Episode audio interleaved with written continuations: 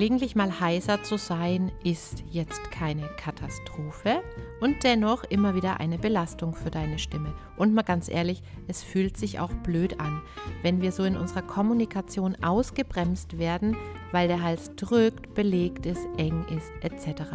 Wir haben uns ja schon einige Episoden drüber unterhalten, liebe Bessersprecherinnen und Bessersängerinnen.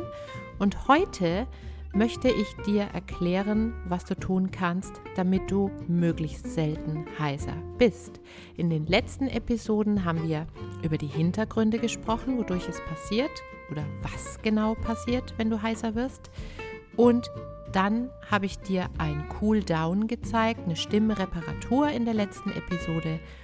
Und jetzt ist natürlich die Königsdisziplin, das wünsche ich mir für möglichst alle Menschen, dass sie wissen, was sie tun können, um überhaupt gar nicht heiser zu werden und lange Zeit entspannt und mit Freude kommunizieren zu können. Espressotasse in die Hand, let's go! Du weißt jetzt ja bereits, dass Heiserkeit eine Überlastungsreaktion ist, deiner kleinen Stimmmuskelchen im Hals, die schwellen ein bisschen an und das Ganze funktioniert nicht mehr so reibungslos.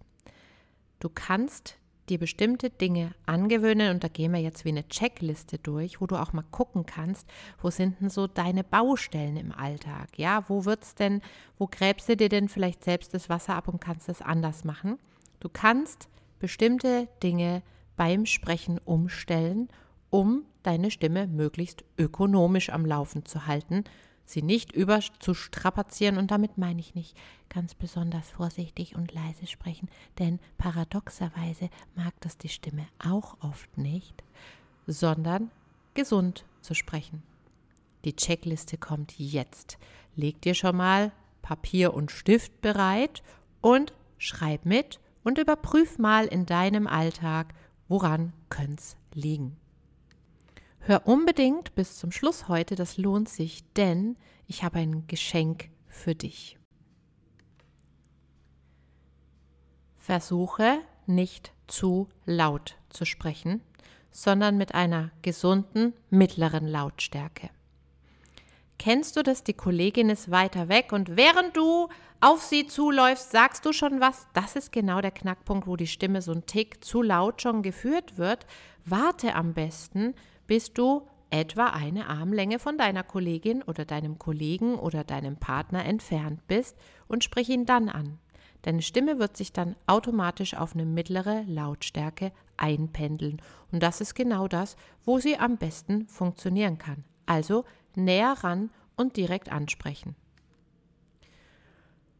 Das nächste, bitte nicht ohne Punkt und Komma sprechen, mit einem laut hörbaren Einatmen und immer weiter und immer weiter und immer weiter. Hallo. Mach Sprechpausen und versuche aktiv hörbares Atmen abzustellen. Wenn du eine Sprechpause machst, dann passieren ganz zauberhafte Dinge. Erstens, dein Gegenüber kann verarbeiten, was du ihm überhaupt sagst. Und zweitens, dein Körper kann einen Moment entspannen. Wusstest du, dass die magische Einheit aus der Kommunikationswissenschaft lautet 7 bis 16? Wenn du über eine Länge von 7 bis 16 Worten hinaus sprichst, ohne eine Pause zu machen, hängt dir sowieso dein Gegenüber ab und du musst es dann dreimal erklären. Das ist nicht wirklich ökonomisch für unsere Stimme. Also trau dich zumindest am Satzende mal eine Sprechpause zu machen. Und in dieser Sprechpause entspann dich körperlich einen Moment. Lass deine Stimmmuskeln zu neuer Kraft kommen und da passiert was ganz Tolles. Wenn du das beherrschst, das muss man natürlich ein bisschen üben, dann wird dein Körper von alleine so viel einatmen, wie er an Luft verbraucht hat. Wir nennen das, Achtung, Klugscheißer Alert, reflexiv einatmen oder reflektorische Atemergänzung. Dann ist nie zu viel Luft in den Lungen drin und wenn nicht so viel Luft in den Lungen drin ist, ist deine Stimme klarer und weniger verwirbelt und luftig, wie zum Beispiel das hier. Das ist übrigens ein nächster Punkt, der auch stressig sein kann. Versuche mit einer klareren Stimme zu sprechen. Aber mal zurück zum Reflexiv einatmen. Dann wird die Menge von Luft, die durch deinen Kehlkopf durchfließt, langsamer und geringer und das mag deine Stimme.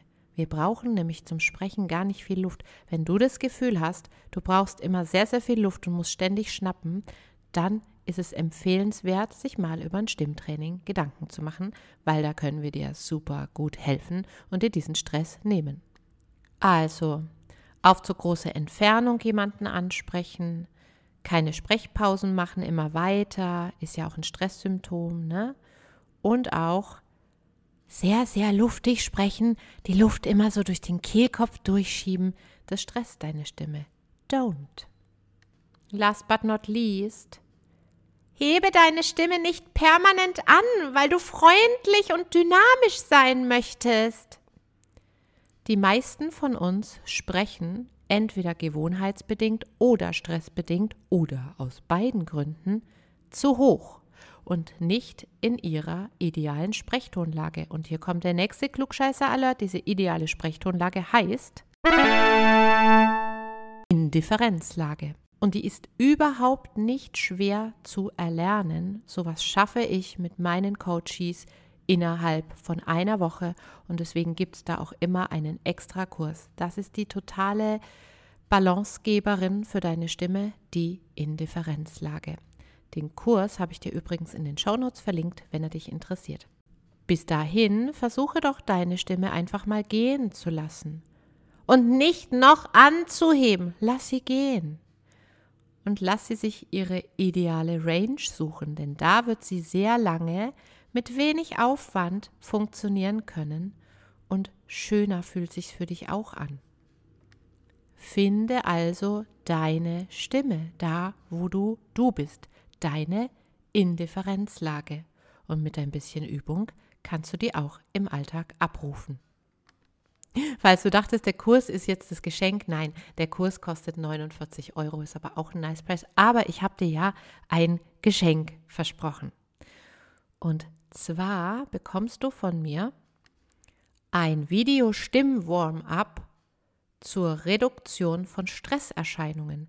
Wenn du nämlich deine Stimme vorher vor heiklen Situationen oder vor Situationen, vor schwierigen Gesprächen, vor Vorträgen ein bisschen aufwärmst, auf die richtige Art, nämlich an den Stellen, wo sie gerne gestresst reagiert. Und das ist ein bisschen anders als das, wie man Stimme normalerweise aufwärmt. Dann wirst du merken, dass auch stressbedingte Heiserkeit unter Umständen schon weniger ist. Denn auch Stress kann dadurch, dass wir so angespannt sind und Muskeln so doll unter Spannung setzen, zu Heiserkeit führen. Dafür habe ich dir ein super Warm-up zusammengestellt. Du kannst mich sozusagen in deine Hosentasche stecken und das Ganze auf dem Klo mit mir zusammen machen vor schwierigen Telefonaten, vor Vorträgen etc. Dazu gibt es auch noch ein Workbook und einen Audiokurs Stimme unter Stress. Was passiert da eigentlich? Denn je besser man es versteht, ne, umso mehr Möglichkeiten hat man, sich zu regulieren. Das Ganze kostet wirklich nichts. Schau mal in die Show Notes, da kannst du dir alles runterladen. Fassen wir zusammen. A good behavior for a good voice ist direkte Ansprache, wenn du nah an der Person stehst, Sprechpausen, in denen du dich auch entspannst, nicht so viel Luft auf die Stimme draufgeben, in deiner Indifferenzlage lernen zu sprechen. Und vorher Stress reduzieren vor schwierigen Situationen über meinen gratis Video- und Audiokurs.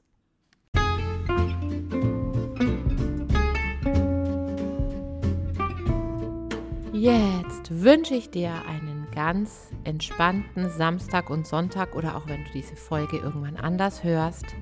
Geh gut mit dir und deiner Stimme um. Geh überhaupt gut mit deinem ganzen System um. Sei achtsam mit dir und wir hören uns demnächst wieder. Bis dahin, deine Antje alias Doktor Stimme.